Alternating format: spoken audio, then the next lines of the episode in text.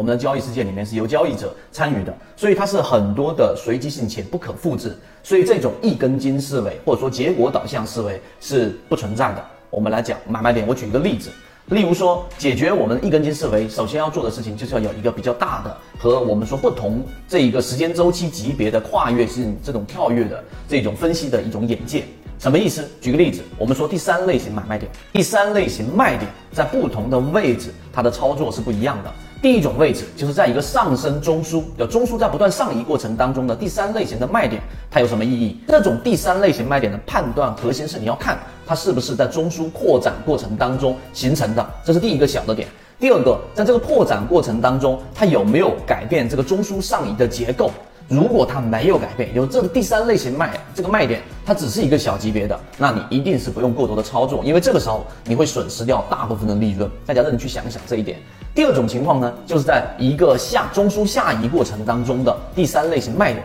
啊，在这个情况之下呢，是完全没有操作的这一种考虑的，就直接就大级别啊，大级别的第三类型卖点一旦形成，后面的所有小级别卖点都是卖股票的一个操作，因为它已经是一个中枢下移的这种结构了。你去纠结到底是三分钟还是五分钟还是三十分钟，你都没有留意到它其实是在大级别上中枢下移的。那么这种标的，除非你是想去找第一类型买点，除此以外，那根本就是把股票操作掉，然后换其他的标的，这是第二种类型。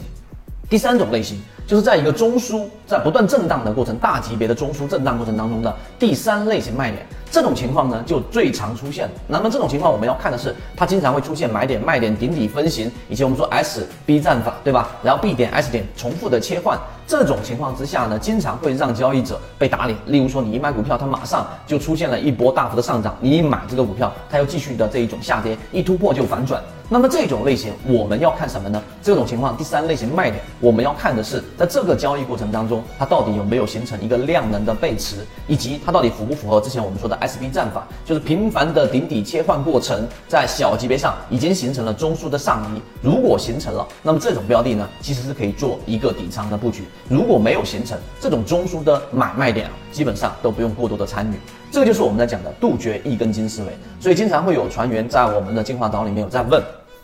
这一个标的现在这个也完全符合标的的这个我们圈子的模型呢，符合 A，符合 B，符合散户大幅减少，符合这样的标的，然后呢出现了一买，那我买进去了，或者说这个标的为什么还在调整，